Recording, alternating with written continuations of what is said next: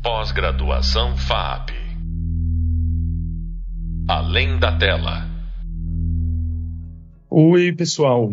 É, eu sou Rafael Sampaio, junto com a professora Inês Azengar Menezes, sou professor da disciplina de Curadoria, Festivais, Preservação e Acervo, e hoje a gente tem a honra de conversar aqui no nosso podcast com a Thalita Arruda, que é uma profissional com ampla trajetória em curadoria e distribuição, que veio dividir com a gente um pouco dessa vasta experiência. É, a gente vai falar como a curadoria se manifesta no campo da distribuição, como que os festivais são parte também dessa cadeia de distribuição, um pouco sobre experiências com trabalho, com audiências específicas e o que, que a gente deve estar atenta na hora de montar uma curadoria, além de outros toques. Obrigado, Talita, por estar aqui com a gente. Muito bom ter você aqui conosco. Bom, Talita é, trabalha há mais de 10 anos é, nas áreas de, de, de, curadoria, distribuição, programação e exibição de filmes. A Thalita é formada é, pela UFRJ e atualmente está fazendo um mestrado na Universidade Federal do Recôncavo Baiano é, estudando justamente estratégia de circulação audiovisual e formação de novos públicos em diferentes janelas. A Thalita tem uma experiência que para a gente é bastante válida e importante nessa, nessas discussões, nesses conteúdos que a gente está falando, porque ela já atuou em diferentes empresas, em diferentes projetos de difusão, distribuição e exibição, desde o canal Curta, Porta Curta, Sinopse Brasil e também na Vitrine Filmes por muito tempo. Na Vitrine Filmes foi uma das pessoas, foi a responsável pela coordenação do projeto Sessão Vitrine durante um tempo e a gente vai falar sobre isso aqui, também sobre a curadoria do, do, do projeto. E a Thalita também é curadora e participa em eventos de formação audiovisual. Ela é curadora do REACH no BR Lab, ela foi tutora do Locarno Industry Academy e também selecionada no Berlinale Talents. Além disso, tem bastante experiência integrando júris, comitê de seleções, rodadas, painéis e mesas de debates em diversos eventos no Brasil e fora do Brasil, em festivais de cinema e em eventos que juntam aí toda a cadeia. É, Thalita, obrigado, a gente está muito feliz por aceitar esse convite e seja muito bem-vinda aqui. Oba, obrigada eu. É um imenso prazer, assim, acho que esses espaços de troca são espaços onde a gente também tem é, aprendizados, assim, então agradeço muito o podcast Curadoria Festivais de Distribuição é, espero poder colaborar, enfim, através dessa trajetória. Então, muito obrigada. Ah, obrigado você. Certamente vai colaborar, porque como é, a gente já falado, né, esses podcasts ele dão um, um, sentido prático, assim, e contam um pouco mais e aprofundam algumas ideias que a gente fala nos outros hubs do curso, né, que é o nosso material de leitura e também as videoaulas. Então, nessa ideia de dar um sentido prático, assim, para as coisas, eu queria começar te perguntando um pouco para você dividir com a gente essa sua trajetória nesse campo da curadoria e distribuição, né? Como que você começou a trabalhar com curadoria, com distribuição? E você vê algumas mudanças entre o mercado hoje e o mercado de quando você começou? Tá. É, acho que para assim, acho que é bem importante estar pensando, né, que minha atuação é, mesmo em diversos projetos, sempre foi em projetos que pensam em exibição, que pensam em distribuição, enfim, que pensam nessa comunicação com os públicos. Então, acho que devo bastante isso também, porque na época da faculdade eu me juntei é, no Cineclube da, da UFRJ, que é o Cinerama, que até hoje em dia está em atividade. E acho que foi ali também que eu percebi essa minha paixão por, acho que pensar, programar os filmes, que filmes trazer, acho que é uma grande responsabilidade também, assim, quando a gente, enfim, pensa estratégias de circulação mas acho que a, a experiência cineclubista me criou assim bastante, né? E me influencia, acho que enfim, muitas é, escolhas pessoais, profissionais. Então acho que a minha trajetória começa na faculdade com essa experiência. É, que também me atinou, acho que para ir, para monitoria de festival no Rio de Janeiro, né, que fiz faculdade no Rio, é, que tem o Festival Curta Cinema, e aí ali tive uma experiência de monitoria, acho que vivenciei muito também o espaço festivo, né, o espaço de festivais, que é bem diferente também da experiência cineclubista, por mais que tenha similaridades. E aí também me encantei, acho que daí isso foi abrindo portas para é, a minha talvez a primeira experiência né, profissional no audiovisual, que foi Porta Curtas, assim, que era um, um enfim, que é um site, né, sobre, que dedicado à catalogação e exibição do curta-metragem brasileiro. Na época, é, acho que a gente não tinha também uma vivência, uma presença tão grande é, dos streams, enfim, então Porta Curtas disponibilizava curtas na internet, curtas-metragens brasileiros, e ali eu tive uma experiência muito, uma trajetória assim de começar como estagiário, enfim, é, e aprendendo e, e, e, assumindo outras funções, mas até chegar numa, numa função de coordenadoria, enfim, entendimento com equipe de como fazer esse trabalho. É, e aí acho que é muito importante ter a minha experiência no Porta Cursos, porque acho que me fez também, além dessa paixão assim por pensar a comunicação com públicos, é, uma paixão também pelo formato do curta-metragem brasileiro, assim, que eu acho que, e aí até minha pesquisa na graduação foi especificamente sobre curta-metragem, sobre a circulação de curta, e aí eu pude me dedicar um pouquinho mais até entender a trajetória desse formato, assim, no nosso audiovisual. E me encanta muito também, é, no curta, essa talvez, não sei se vou dizer bem, assim, mas uma resposta, assim, às urgências, né, as, as, ao, ao, contexto que a gente tem. Eu acho que o curta, pelo formato, enfim, pela dinâmica que ele se propõe de feitura, ele permite isso um pouco diferente de outros formatos. E isso me encantou, porque acho que aí, talvez fazendo esse link, né, a distribuição é uma área que a gente precisa a todo momento estar tá estudando, assim como todas as outras, mas acho que é uma área muito orgânica, assim, também, né, muito vital, enfim, muito, muito viva ali, que, que é, sofre adaptações às vezes muito aceleradas, assim. Então acho que o, é, essa escuta, né, essa observação de contexto é uma coisa que eu, às vezes linko um pouco da distribuição com o formato de curta-metragem. Então acho que isso me formou é, essas experiências, enfim, Porta Coisa também me abriu muito para experiências em festivais, observar, enfim, para estar em rodadas de negócio, acho que para perceber nossa presença também dentro do mercado, né, que acho que a distribuição ela também acontece dentro desse espaço mercadológico, enfim. É, e aí foi isso, acho que o Porta Curso também foi uma grande escola, assim, agradeço muito essa trajetória, essa experiência lá. E aí depois fui entrando é, em outros projetos, assim, né, na, na época, é, acho que vou, enfim, vou devagar um pouquinho, mas acho que isso também responde essa pergunta do cenário, Rafa. Porque é isso, né, é, acho que no, quando eu estava assim, no, não sei se no auge, enfim, não é no auge, né? Mas grande parte assim, do início da minha trajetória vivenciou muito também essa, esse cenário das políticas públicas, assim, enfim, governo Lula, é, fundo setorial, eu tive muito, depois do Porta Curtas, né, foi uma experiência, eu fui para a experiência do canal Curta, que foi um canal é, originário da Lei 2.485, a lei da TV Paga, enfim, então acho que eu vivenciei muito é, alegrias, né, em um, um, contexto de políticas muito diferentes do que a gente tem hoje em dia.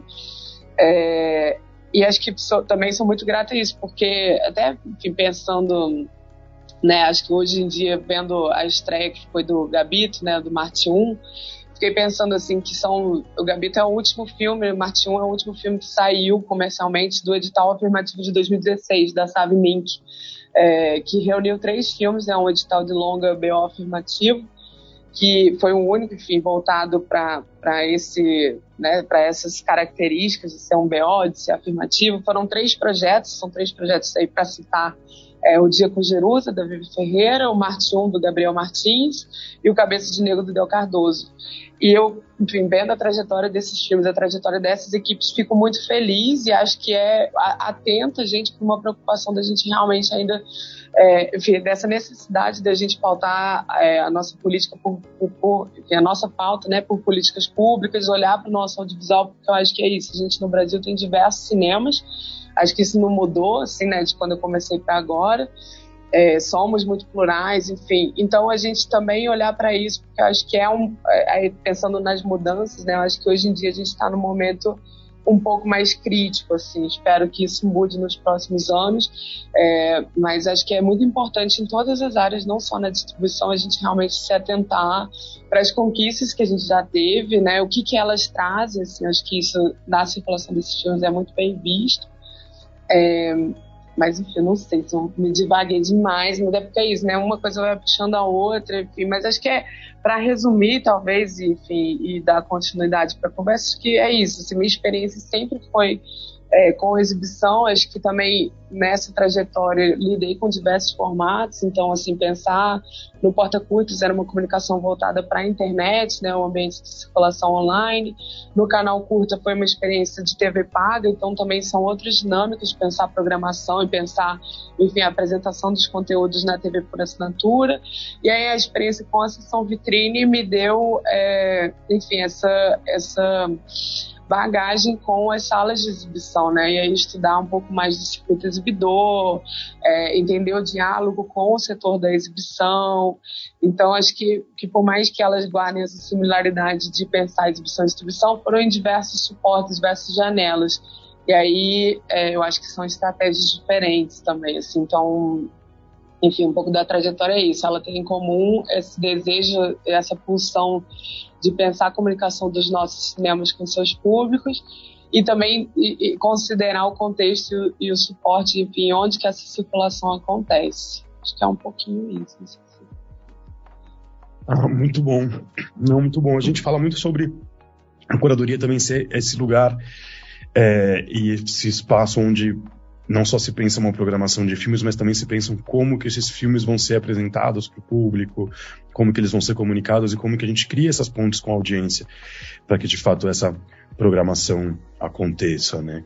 Então é muito legal ouvir falar isso porque é uma experiência que também passa por entender como colocar essas obras e comunicar essas obras para diferentes lugares, né? Realmente Porta Curtas levou a exibição para a internet é, muito antes que no momento em que ele levou, a gente falava assim de uma forma ainda inicial nessa ideia de convergência e as plataformas ainda eram algo que não eram muito possíveis porque a internet não era rápida e foi durante muito tempo ainda é.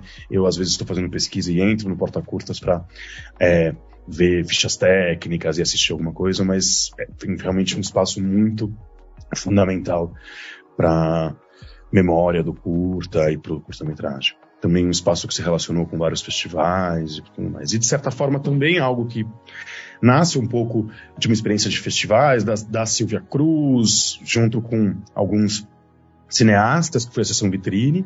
Mas acho que a Sessão Vitrine também se tornou um projeto muito. É, eu não quero, não quero usar a palavra diferenciado, mas, mas um projeto único, né?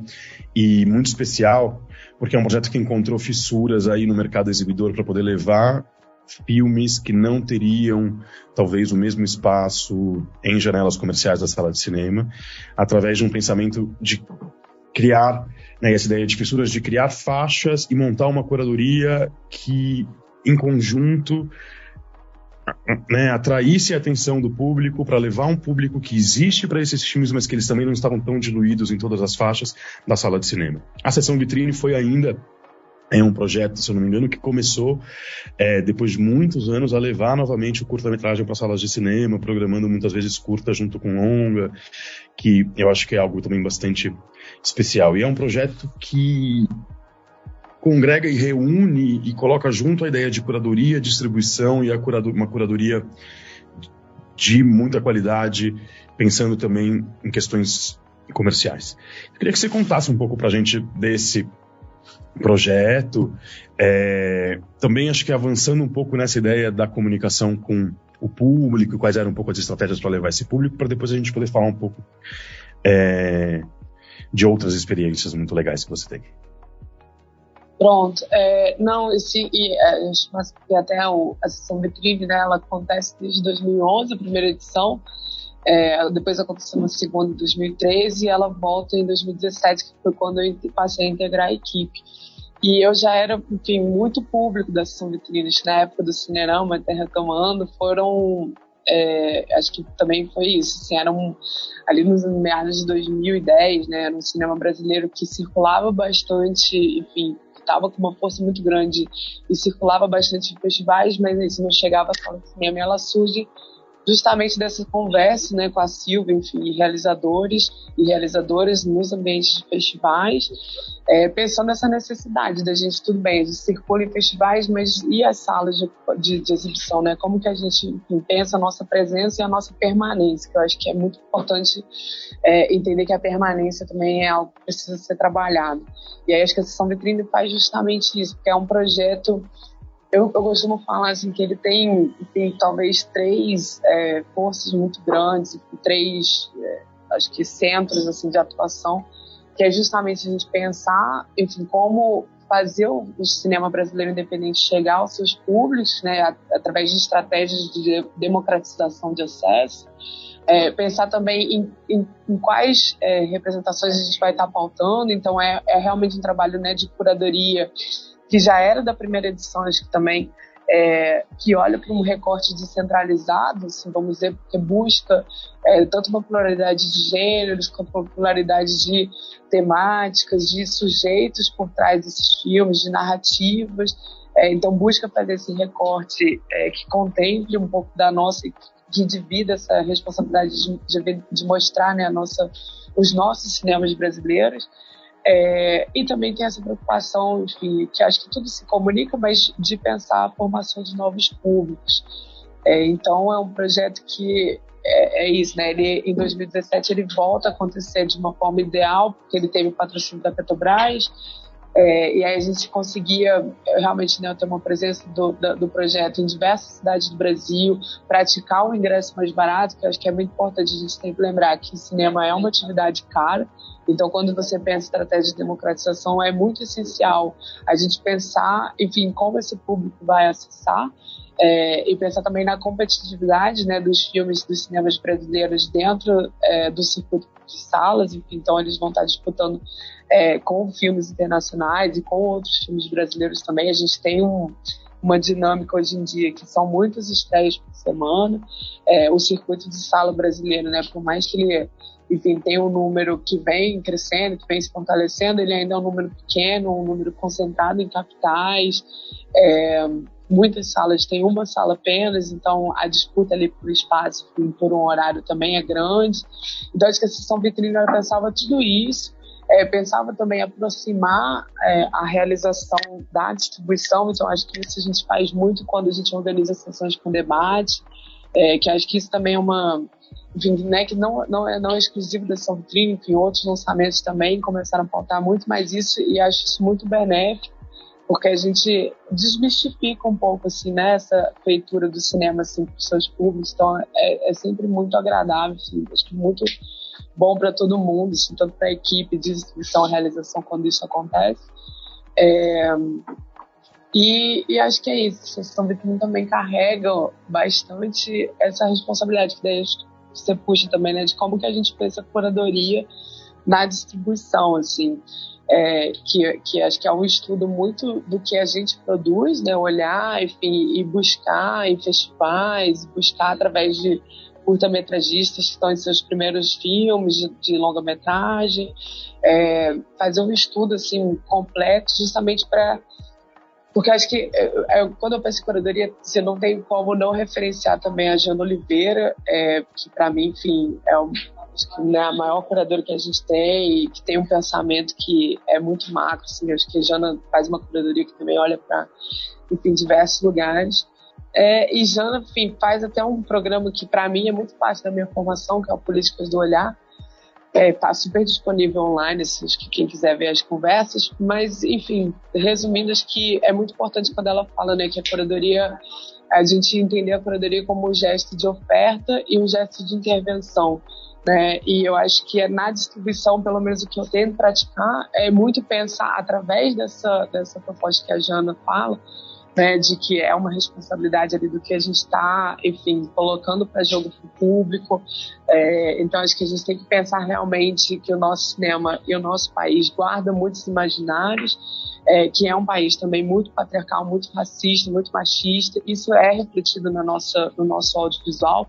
Então como que a gente pensa a curadoria dentro do nosso contexto, dentro do nosso histórico, dentro da nossa memória? É, e acho então né, a distribuição também olha para isso, sim. É, enfim, e, e, e, e, acho que na distribuição é, a gente também tem diversas janelas, diversos formatos. Então acho que também dá para você pensar a curadoria é, entendendo quais são as estratégias de circulação de cada filme, de cada equipe.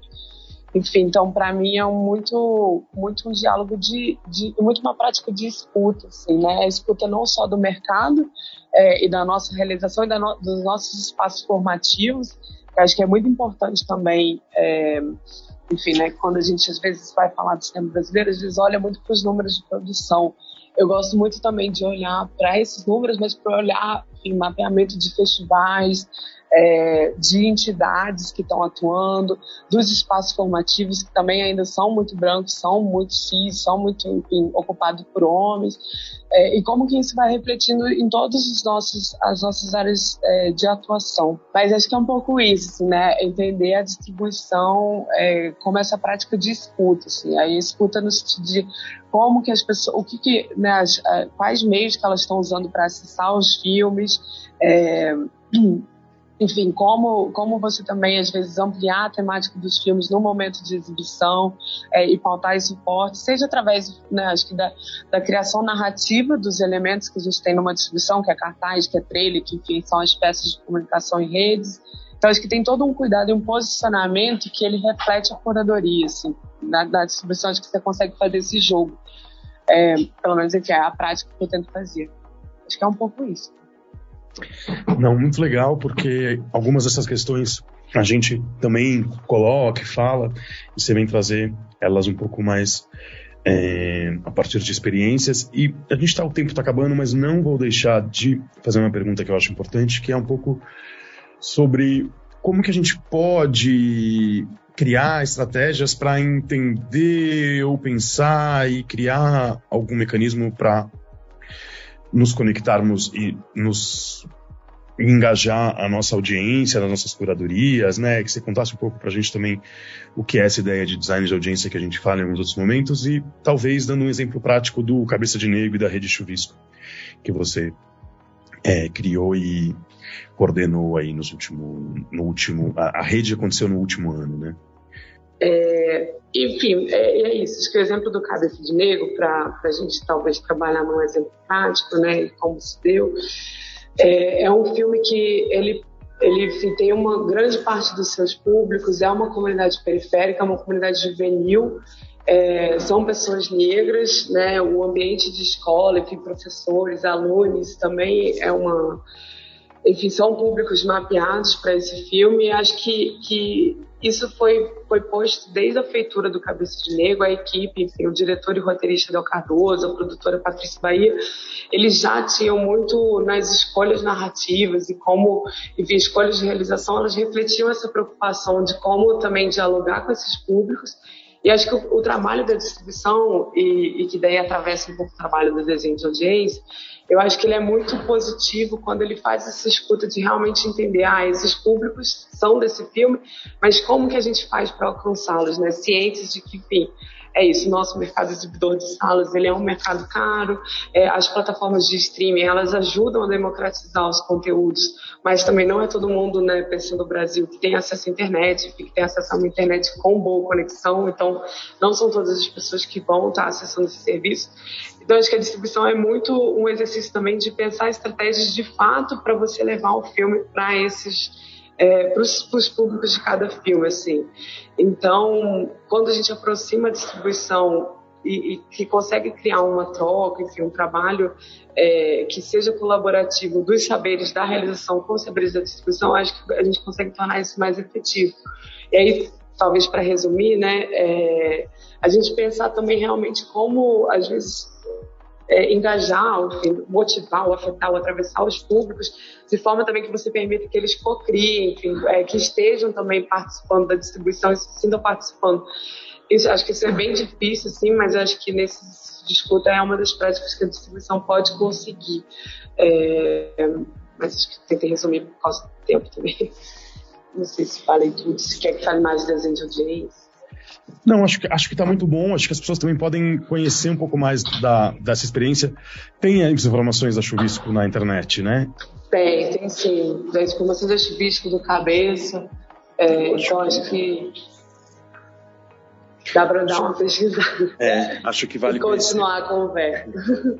É isso, infelizmente nosso tempo está acabando. Eu não sei se você quer fazer mais alguma consideração, algum, enfim, algo, algo que talvez você não falou, senão a gente já vai concluindo aqui, mas foi muito boa, assim, tem muito a ver com tudo que falamos nas aulas e com várias reflexões que a gente propõe aqui para o pessoal.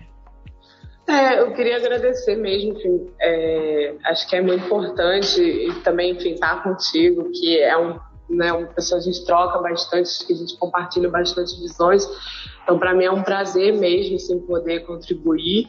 É, e acho que, enfim, é, a importância assim, né, de quando a gente pensa curadoria, distribuição, preservação, a gente entender também que estamos dentro de um, de um é, audiovisual que ele é um, né, assim, para usar alguns termos que, que o pessoal usa, é um ecossistema, assim, é um, um trabalho de cooperação, em cada setor ele depende do outro, né? Então a distribuição em, em diálogo com a produção, com a exibição, com a preservação é muito benéfico.